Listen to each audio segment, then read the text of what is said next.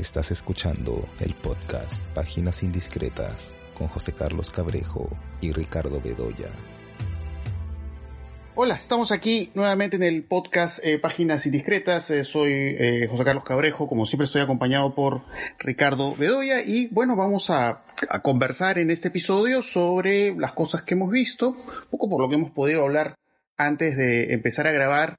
Es que bueno, hemos estado viendo series, aparte de las películas, también hemos estado viendo series. Sé que los dos hemos visto Midnight Mass, la, esta serie de terror de Mike Flanagan, al menos no sé si tú, Ricardo, la has terminado de ver. A mí me falta solamente un episodio. Sí, ya terminé de ver. Que es Misa de Medianoche, es el título Así de es. La pasa. Así es, Misa de Medianoche. De Medianoche. Y bueno, creo que los dos también hemos empezado a ver el juego del calamar. Así que hablaremos un poco de eso. Y de las películas que hemos estado viendo. Y bueno, con respecto a Misa de Medianoche, eh, al menos la impresión que tengo de la serie hasta ahora, que estoy ya en el, en el penúltimo episodio, pues la verdad que es una serie que a mí me ha, gustado mucho. Es, una, hay dos, dos, aspectos que para mí son muy interesantes de, de, la serie. Voy a tratar de no spoilear, o sea, voy a tratar de ser muy indirecto en las cosas que voy a decir, porque claro, ¿no? Si, si digamos, especifico mucho, quizás los primeros episodios puede perder parte del encanto. Primero que de hecho que es una, es, es, una serie pues conectada al asunto del vampirismo, no voy a decir de qué manera, eso ya si no han visto la serie seguramente lo irán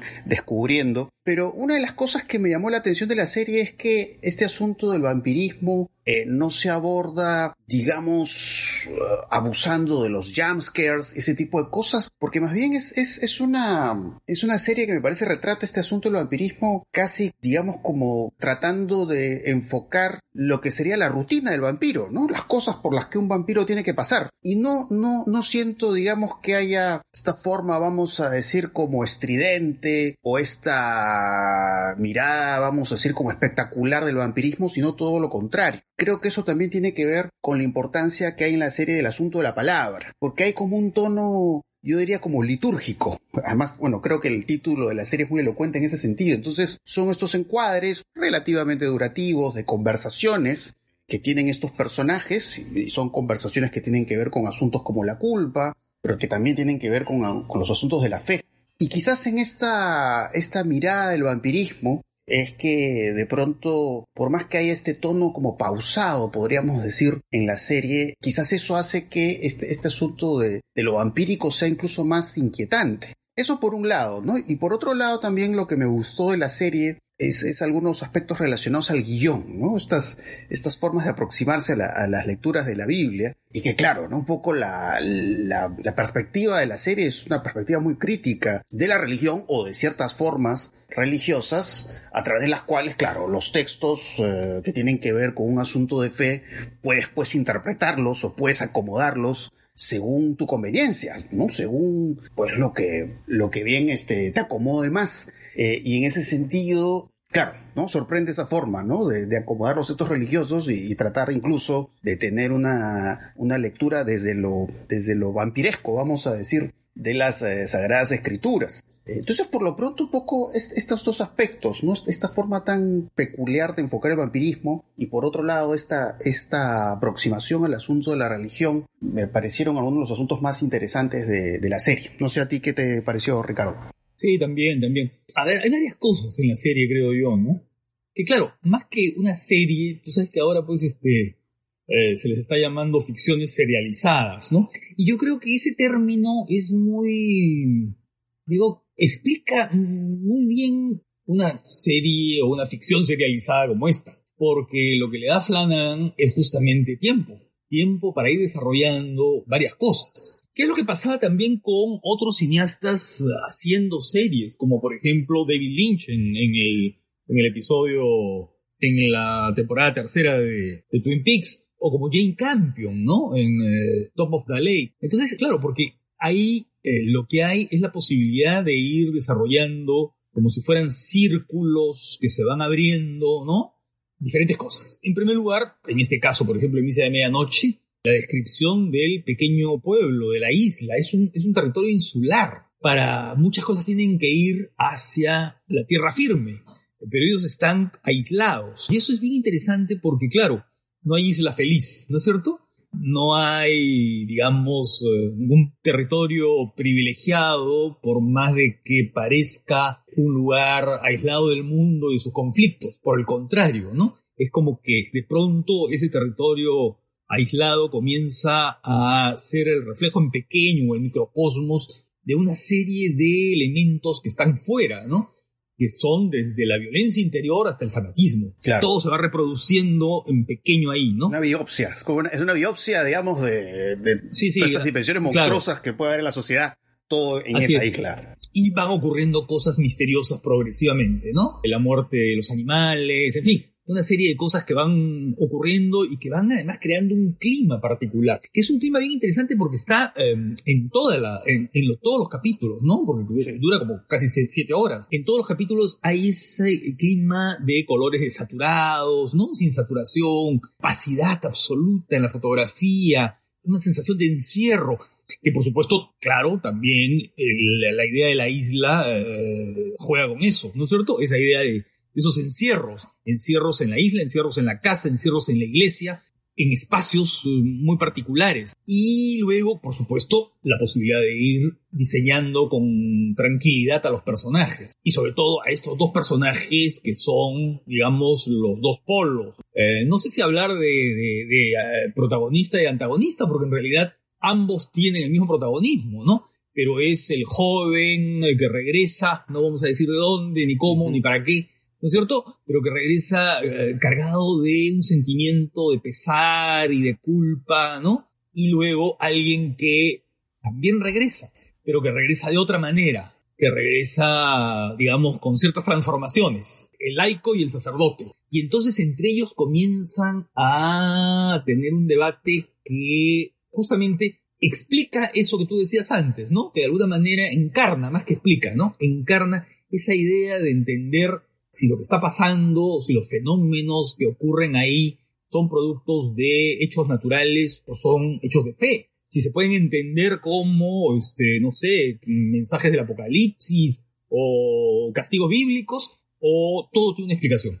Y hay un personaje que es una doctora que de alguna manera va tratando de establecer racionalidad ahí donde no sé si puede haberla, ¿no? Eso, eso es lo interesante, ¿no? Esa posibilidad de poder ir desarrollando en el tiempo eso. Y eso, por supuesto, le da a Flanagan también la posibilidad de crear un ritmo muy particular, que es un ritmo muy insólito para las series, ¿no? Porque aquí hay acción, sí, pero es una acción desacelerada. Así es. Hay algo bermaniano en todo esto, ¿no? En estos enfrentamientos, en estas discusiones, tal vez un poco más esquemáticas que en Berman, tal vez un poco más, este, eh, digamos, mm, sí, esquemáticas creo que es la palabra, ¿no? Pero que en el fondo están trabajando casi los mismos temas, ¿no? La idea de la soledad, la idea del abandono, del abandono de una trascendencia imposible. En fin, tampoco se puede ir mucho por ese lado porque también diríamos bastantes sí, spoilers. Sí, es muy importante acá no spoiler. si hay algo en mi medianoche, sí, no spoiler, es muy importante. Sí, y es bien interesante eso, ¿no? Porque por un lado tiene una marca muy fuerte de película de género, e incluso pensaba en Carpenter en algunos momentos, en La Niebla, en algunas otras, por el clima, por el ambiente, por el confinamiento, ¿no? Pero por otro lado, esa idea de autor, porque Flanagan es evidentemente un tipo muy ambicioso y sabe lo que está haciendo y sabe lo que trae entre manos, ¿no? Ahora bien, creo que los primeros episodios son los mejores, para mi gusto. Creo que los primeros episodios, cuando se plantea la situación, cuando se crea la inquietud, cuando comenzamos a descubrir quién es quién, cuando comenzamos a descubrir eh, qué elemento fantástico es el que se está incorporando, eso me parece que son los mejores, los mejores episodios, ¿no? Tal vez ya hacia los dos últimos, me parece que, claro, la resolución eh, me parece que es un poco más convencional, aunque igual tiene fuerza, tiene fuerza visual, tiene fuerza dramática, ¿no? Sí, eh, tiene eso, ¿no? Eh, yo llegué a ver las, las bueno, estas, estas producciones de, dirigidas por Flanagan en Netflix que son La maldición de Hill House y Bly Manor. A mí en lo particular me gusta más eh, Misa de Medianoche. Las otras, digamos, tienen un componente melodramático más marcado, podríamos decir como melodramas góticos, más están en esas coordenadas. Pero esta me gustó más. Esta me gustó más. A veces las otras siento que el melodrama me, endulza mucho, en, sobre todo en Hill Pero lo que pasa es que aquí, aquí se suelta Flana, ¿no? Aquí se siente que hace algo que quiere ser distinto, digamos, y lo logra. Ahora, es exigente, es muy exigente, ¿no? Para el estándar de la serie, ¿no? Sí, sí, sí, sí. Es sí. exigente en clima, es exigente en, no sé, en el diseño de los personajes, en estos largos, largos diálogos que hay, ¿no? Pero creo que es una serie de lo más interesante, sí. Y creo que Flanagan además eh, está destacando en el cine de terror, ¿ah? Sí, Yo prefiero a Flanagan sí. que, que a estas, que a algunos de estos nuevos, ¿ah? Esos directores de moda. esos autores de moda en el género. Sí, es interesante. Flanagan es un, es un cineasta interesantísimo. Eh, lo que está haciendo en Netflix es sumamente atractivo. Y bueno, ya veré el último episodio. No sé si ese sí no lo he visto. Eh, bueno, por, por, por lo pronto, lo que he podido ver, la verdad que lo he disfrutado mucho. Realmente tienes mucha razón en esto, ¿no? En la, la forma como él está buscando otras, otras rutas, ¿no? Otras formas de aproximarse a los viejos temas, a las viejas formas del terror. Y claro, y por momentos logra pues cosas realmente impresionantes, ¿no? Realmente hace las cosas de una manera distinta y lo hace bien. Eh, creo que eso es algo bastante a destacar, ¿no? Lo que, lo que se puede ver en Misa Medianoche. Claro, porque se, se aleja, por ejemplo, de lo que son los relatos vampíricos por diferentes vías, ¿no? O sea, no trae ni el relato, esta cosa de la dominación hipnótica que tienen algunos relatos vampiros, ¿no? Desde Nosferatu, digamos, los años 30, ¿no? Tampoco tiene el erotismo, digamos, del, del vampiro erótico y seductor de los años 60, ¿no? Y de Hammer y de Christopher Lee. Pero tampoco tiene el, aunque de alguna manera sí, pero con otros componentes, la idea de la tortura del vampiro y su relación con la eternidad, que era el, el asunto del Nosferatu de Herzog, el del vampiro que sufre porque no puede concebir el ser eterno. Aquí hay algo más extraño y más culposo, más extraño, más culposo y más animal en el fondo, más instintivo, ¿no? En el hecho de ser vampiro. Y eso lo hace muy atractivo. Sí, pues, ¿no? Le da esta dimensión, pues, trágica, ¿no? Trágica el asunto del vampiro y, y sí, ¿no? Porque claro, al final el asunto de la culpa de alguna manera u otra es es transversal a los personajes principales, al menos. Y a la vez esta cosa como muy hitchcockiana, ¿no? De, bueno, no voy a tratar de no dar mucha información, es que claro, un poco, digamos, eh, me dice medianoche, te orienta a pensar de que, claro, tiene como un aparente protagonista, pero que de pronto sale de escena, ¿no? Sale, sale ahí de campo. Sí. Y, y, claro, eso, eso es muy interesante, claro. ¿no? Porque hay unos giros ahí en el guion que son, son inesperados. Y la llegada de un personaje perturbador a un pequeño pueblo este personaje que fascina, pero que tiene un costado que nadie conoce. Así es. Como, como el famoso tío de la sombra de una duda. Sí. El tío Charlie, el tío Charlie de la sombra de y una las duda. actuaciones, ¿no? A mí me encanta la actuación, no me acuerdo el nombre de esta actriz, que es la actriz que es como la que asiste al, al cura, este que es, ¿no? Tiene esta sonrisa. Ah, claro, que es el ama de llaves, el, el Siniestra, ama de, ¿no? de, de, Rebeca. Ah, sí. el ama de llaves de sí, Rebeca. Sí. Una risa así inquietante. Entonces, en el, campo de la actuación, realmente que hay cosas muy, muy buenas en la, en la serie. Y eso, ¿no? Y, que, y creo que eso es otro detalle que también, digamos, para mí hace que Misa Medianoche sea más atractiva que, que Hill House y Bly Manor, ¿no? Y es este asunto de que, claro, ¿no? Me parece que eh, Misa Medianoche tiene más capas de, de, lectura, más capas de interpretación. O sea, no es, no es simplemente quedarse en, digamos, en los recursos propios del terror, sino a partir de eso pues como, como bien lo habíamos conversado al comienzo, pues dar, dar una mirada de la sociedad a partir de lo que ocurre en esta isla. Y eso, eso creo que la hace pues interesantísimo, ¿no? Sí, sí. Es muy, está muy en sintonía con estos tiempos, además, ¿no? Sí. La del fanatismo, la, sí. ¿no? No sé, pues las... Está hablando de eso, ¿no? Se está hablando la manipulación, del, del mundo ¿no? presente, del asunto de la fe, del fanatismo.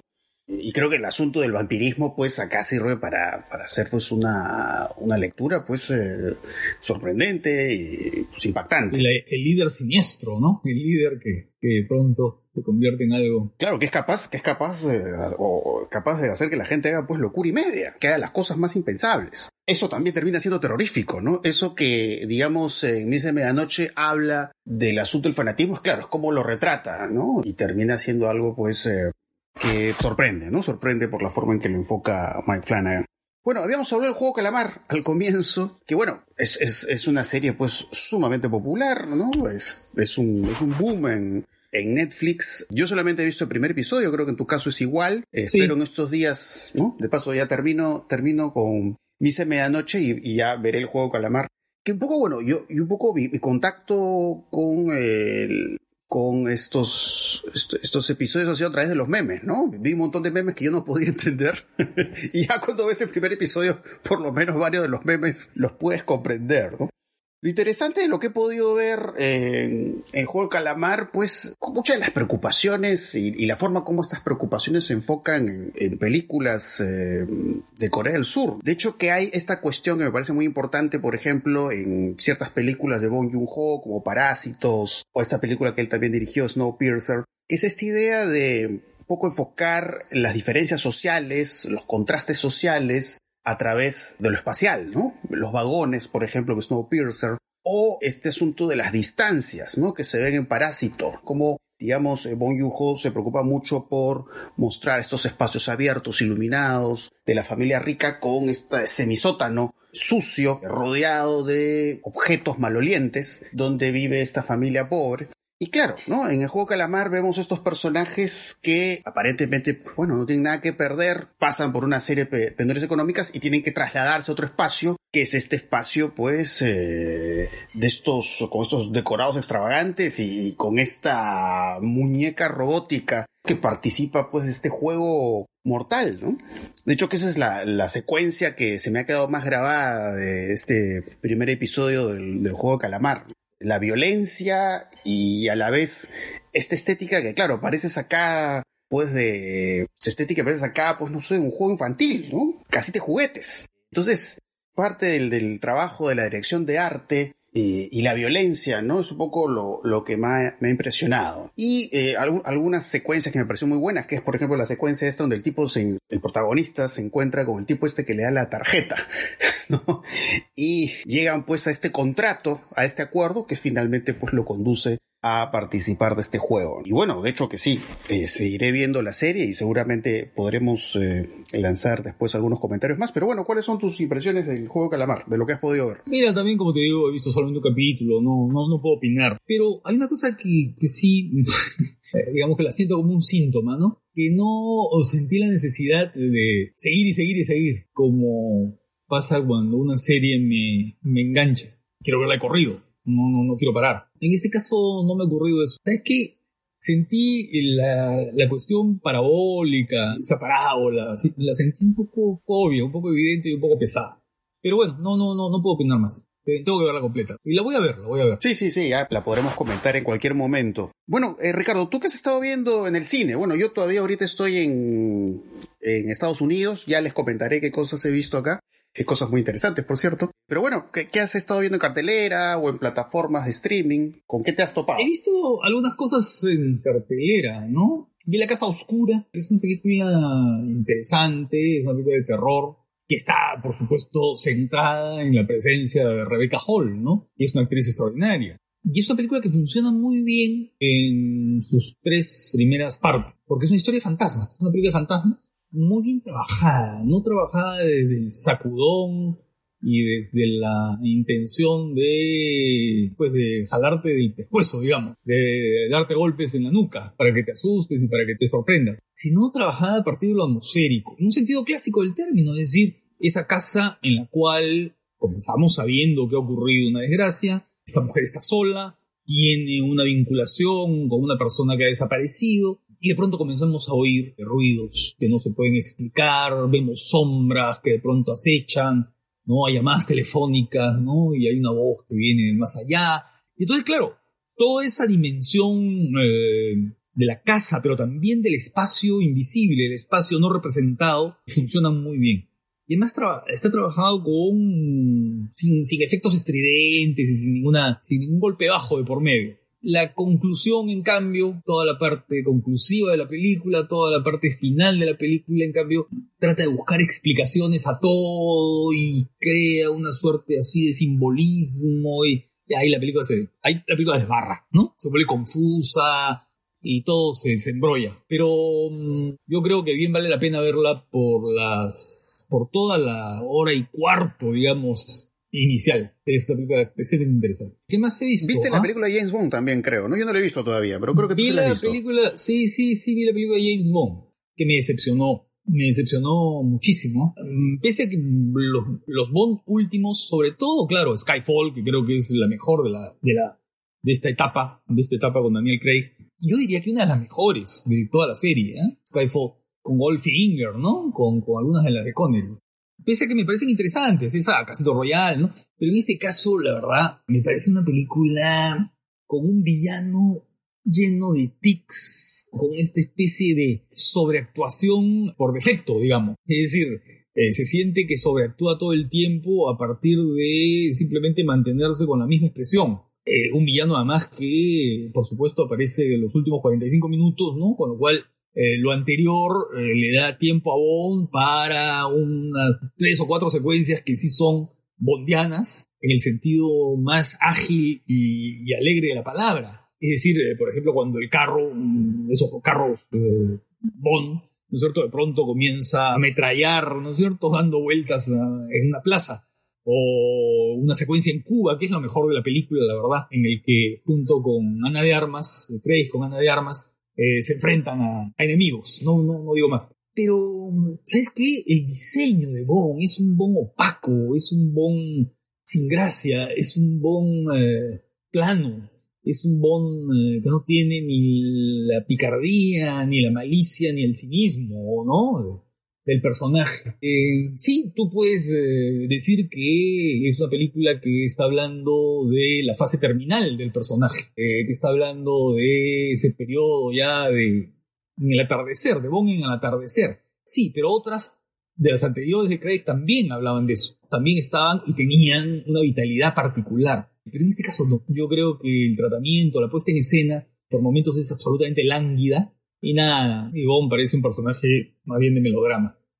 Y cuando digo melodrama, lo digo con todo respeto, ¿ah? porque para mí el melodrama es uno de los grandes géneros del cine, ¿no? Pero digamos, en el sentido más, eh, digamos, de cliché de esa palabra. Claro, en el, en el, peor, en el peor sentido de la palabra, no en el, mejor. En el peor sentido de la palabra. No, la verdad que me decepcionó mucho eh, Sin Tiempo para Morir. Bueno, igual trataré de verla, trataré de verla, a ver, a ver qué opino. Bueno, yo, como dije hace un rato, estoy todavía en Estados Unidos, he visto algunas cosas de cartelera. Vi Titán, acá han estrenado Titán, la película que, que ganó en el Festival de Cannes, la película de Julia Ducournau, que es, eh, que es una película pues íntimamente conectada con el asunto de la nueva carne de David Cronenberg, ¿no? La relación con las máquinas, pero esta relación con las máquinas que es como una relación sexual, y es una película eh, que a mí me genera sentimientos encontrados. Hay cosas que me sorprendieron, que me gustaron mucho, otras cosas no. El inicio es sorprendente porque, digamos, me llamó mucho la atención el, inicio de Titán, todo lo que tiene que ver con la representación del cuerpo. ¿no? Hay, hay una secuencia en la que vemos a, a unas mujeres eh, duchándose, eh, desnudas, y me hizo recordar esto que había comentado Paul Verhoeven, este, este director que presentó Benedetta en Festival de Cannes, famoso director, director de él, de Robocop, que hablaba justo sobre este asunto de qué pasa con el asunto de la representación del cuerpo en el cine, ¿no? que a veces el hecho de mostrar mucho el cuerpo en ciertos casos puede ser algo mal visto, ¿no? o es un tema cuidadoso, pero eso no se ve al inicio de Titán, ¿no? digamos, estas imágenes que muestran a esas mujeres de nuevas parecen imágenes sacadas de alguna película de explotación de los años 70 o años 80 eh, parecen imágenes de estas películas Women in Prison, ¿no? Estas películas sobre mujeres que están encarceladas, que padecen una serie de vejaciones. Otras imágenes también son impactantes en ese sentido, ¿no? Son imágenes que tienen casi una connotación pornográfica, ¿no? Sin ser pornográficas, ¿no? Pero parecen de pronto imágenes sacadas de, alguna película porno. Entonces, digamos, es como un sacudón al, inicio de la película. A veces la violencia, sí, es, es, eh, digamos, excesiva, digamos, es evidentemente el estilo buscado, algo de eso ya se ha visto también de esta, esta eh, visión cruda del cuerpo eh, en esta otra película de Julia Ducournau, que es eh, Rojo. Pues acá también es excesiva, pero digamos sí, digamos, me, me, pareció interesante este asunto de, de, que la película funcione como una sacudida. Pero ya la parte final de la, de la película, que no, no voy a tratar de no, no ser spoilers aquí, es, eh, digamos, enarbola un discurso sobre el asunto del otro, no hay cierta idea de la paternidad, una paternidad que tiene que aceptar, digamos, a los hijos, sean estos hijos, digamos, hijos biológicos o hijos simbólicos, y aceptarlos como son, pero digamos que ahí siento que hacia el final la película se simplifica. Yo sentí como que la película, como 20 minutos antes de que acabara, realmente ya había acabado. Y entonces, bueno, se vuelve pues reiterativa. Digamos, los personajes se desarrollan de tal manera que ya no generan sorpresas, aunque en medio de eso hay algunas secuencias pues impresionantes porque realmente es una, es una buena directora, ¿no? O sea, sabe filmar y en, su manera de, enfocar, como vuelvo a repetir, estos asuntos del cuerpo, ahí es donde eh, me parece que está lo, más interesante de, de Titán, ¿no? Hay una secuencia donde se ven a unos bomberos, unos bomberos y usa filtros de color y, esta forma en que va mostrando, estos cuerpos que danzan, estos cuerpos que bailan, es, es realmente una, secuencia muy buena, pero que en lo, eh, vamos a decir, en lo discursivo, eh, se torna muy simple, muy esquemática, muy eh, previsible, ¿no? Hay un momento en que ya sientes que nada de lo que te va a decir la película es el final te va a sorprender. Así que bueno, es una, película que creo que podría dar mucho para hablar, así que seguramente... Seguramente volveremos sobre ella, ¿no? Cuando... Porque creo que se va, se va a estrenar en la, en la, plataforma Movie, ¿no? Sí. Pero no sé cuándo, creo que, eh, creo que en noviembre. Creo que en noviembre. Entonces, eh, solamente un poco para cerrar la idea, eh, y creo que, creo que te lo había dicho por WhatsApp justamente, ¿no? Digamos, digamos, hasta el final la película sigue en afinidad con todos estos asuntos de la nueva carne de David Cronenberg, pero claro, es una nueva carne pues ya edulcorada, ¿no? Es una nueva carne pero que se torna muy blanda.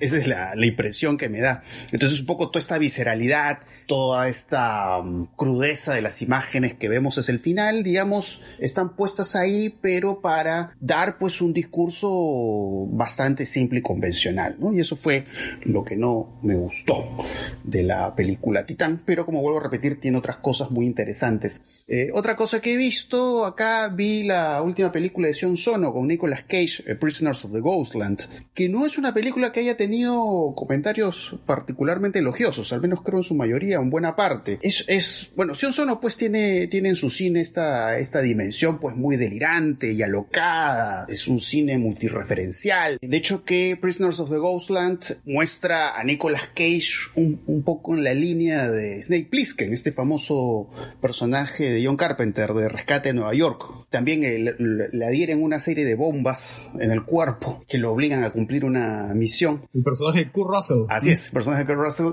Y, y bueno, todo el tono de la película es un tono pues muy bufonesco, alguien diría pues hasta ridículo. Y bueno, vemos estos asuntos de Carpenter, hay mucho la estética de Mad Max, aunque también un poco en la línea de las películas estas italianas que explotaban el mundo Mad Max estas películas eh, de los años 80, dirigidas por gente como Castellari, Martino, que hacen pues su, visión, dan su visión muy singular de estas, de estas películas de carretera, estas películas post-apocalípticas, y también tiene mucho de western, ¿no? Hay, hay muchas referencias al spaghetti western, entonces hace toda una mezcla muy extravagante, aunque bueno, eso es muy característico de cine sono, pero hay ciertas cosas que que funcionan y otras que no. O sea, de hecho que eh, Prisoners of the Ghostland me parece que es una película que está, que está lejos de lo mejor de Sion Sono.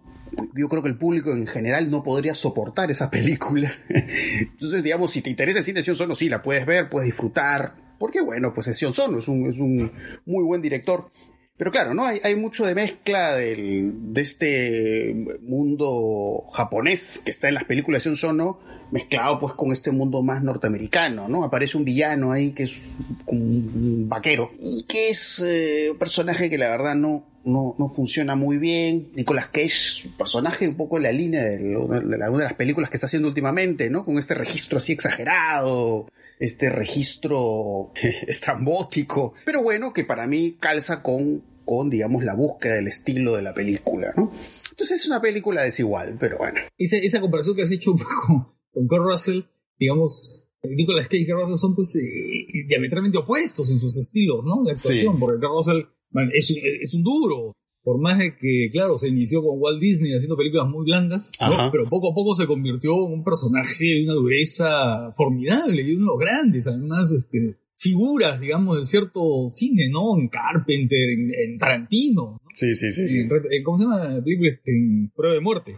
En cambio, claro, Cage, conforme ha ido avanzando su carrera, se vuelve cada vez más, más estrambótico, más, eh, sobreactuado, ¿no es cierto? Más excesivo, ¿no? Sí, digamos, eso calza perfecto con el mundo de Sion Sono, ¿no? Ah, o sea, la verdad... Sí, pues claro, claro. A la película, digamos, yo sé que hay gente que no le ha gustado, lo, la, digamos, la performance de Cage en esta película, bueno, a mí sí, porque a mí calza con, con ese mundo, ¿no? Pero hay otros personajes que para mí sí, ahí no, no encajan bien. Y la forma, porque digamos hay, hay un asunto muy gozoso con el cine en Sion Sono, ¿no? Es, esta forma tan coreográfica de mostrar la violencia, ¿no? Pero mucho de eso también se pierde hacia el final de Prisoners of the Ghostland. Entonces, bueno, si, les gusta el cine de Sion Sono, véanla, ¿no? Pero de hecho que no, no, no es lo mejor. Pero siempre, pues, siendo Sion Sono uno va a encontrar cosas interesantes, ¿no? Y bueno, hay quienes dicen que incluso lo que ha pasado con Nicolas Cage es que ya prácticamente hay un género, Nicolas Cage, ¿no? Hay gente que dice eso. Pero digamos, bajo esta fantasía del género Nicolas Cage, bueno, pues sí, ¿no? La actuación de él encaja en la perfección, digamos, un poco lo que hemos visto en otras películas de él en los últimos tiempos, tipo Mandy y ese tipo de, películas que él hace ahora. Eh, entonces eso es lo que he visto en cartelera aquí en Estados Unidos y bueno, me, me di una vuelta por el, el New Beverly Cinema, este cine rescatado por Quentin Tarantino, y en el que se pasan películas en 35 milímetros. Y vi House, ¿no? La película esta famosa de Obayashi, esta película de culto, que es, que es una película... muy delirante. Delirante, que mezcla, digamos, una serie de posibilidades del cine fantástico, ¿no? Y que es muy lúdica en ese sentido. Y vi una película que se llama Encounters of the Spooky Kind 2, que en teoría es una secuela de la película Encounters of the Spooky Kind, pero no lo es exactamente, aunque sí retrata el mismo mundo que se relaciona con este tipo de ficciones que se conocen como Yanshi, ¿no? Que es estas criaturas que parecen como entre zombies y vampiros y que son como cadáveres reanimados. Y bueno, esta es esta película Encounters of Spooky Kind 2, que es dirigida por Sammo Hung, que además suele, suele en estas películas ser también eh, actor, el actor principal y bueno, esa película, al, igual que la, película original, también dirigida y actuada por Sammo Hung, es, es, divertidísima, ¿no? la forma en que mezcla las artes marciales, que además el tipo es un experto en haciendo coreografías de artes marciales. Mezcla las artes marciales con el terror, con la comedia. Y la verdad que sí, es una experiencia muy divertida. Y además, eh, digamos, el hecho de ver las películas en 35 milímetros a, mí en lo particular, porque hace tiempo que no veo una película en 35 milímetros, o sea, ya estamos acostumbrados al DCP y todo eso, pero volver a ver una película así, eh, para mí fue muy eh, emocionante, ¿no? Porque el New Beverly realmente funciona como una máquina del tiempo. Eh, estás en otro registro ahí entonces, estas dos películas fueron presentadas con trailers. También eh, vemos ahí las marcas de las rayas, estas que habían cuando habían pues eh, estas proyecciones en 35 milímetros. Pasaron un corto muy divertido que era de Lani Tunes, de Porky Silvestre yendo a una casa supuestamente encantada, pero que en realidad es como una trampa que está puesta por unos ratones. Y, sí, fue, fue, realmente fue eso, ¿no? Para mí fue como una máquina en el tiempo. Y también me divertí mucho viendo, había gente que estaba viendo estas películas por primera vez y realmente era una fiesta el cine. Una fiesta, mucha gente en el cine. Y sí, sí, fue, una experiencia, la verdad, muy, eh, muy, muy bonita y además me sorprendió el estado de conservación de las copias. Las copias están en muy buen estado, ¿no? Siendo copias antiguas, están bastante bien. Así que bueno, no sé si alguien por ahí logra darse una vuelta por Los Ángeles, ahí le sugeriría que, que vaya al New Beverly Cinema. Así que eso, eso es, eso es lo que he estado viendo y, em, y bueno, a ver, a ver si de repente en el siguiente episodio conversaremos algo más sobre el juego del calamar. a ver, vamos avanzando con la serie, a ver qué descubrimos. Así que, bueno, espero que este episodio les haya gustado mucho, ¿no? que sea una guía ¿no? para buscar otras películas, películas que de repente no, no han podido ver aún, o que después se van a poder ver. Así que nada, ya nos estaremos escuchando en otra oportunidad. Chao.